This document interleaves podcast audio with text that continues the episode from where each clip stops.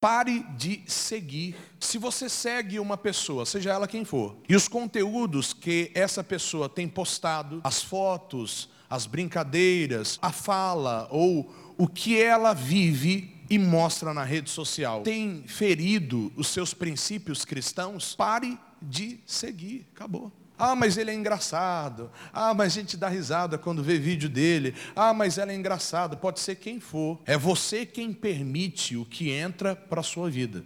É você quem vai permitir o que vai conduzir a sua vida. Ah, mas ela é uma artista, eu vi ela crescer desde pequenininha, acompanhei. De vez em quando ela posta algumas coisas, mas fazer o quê? Eu admiro ela. Esse processo ele vai crescendo dentro de você a tal ponto que daqui a pouco você se perde estando dentro da igreja. Por isso, se não acrescenta, se não produz conteúdo, se não te coloca para frente, pare de seguir.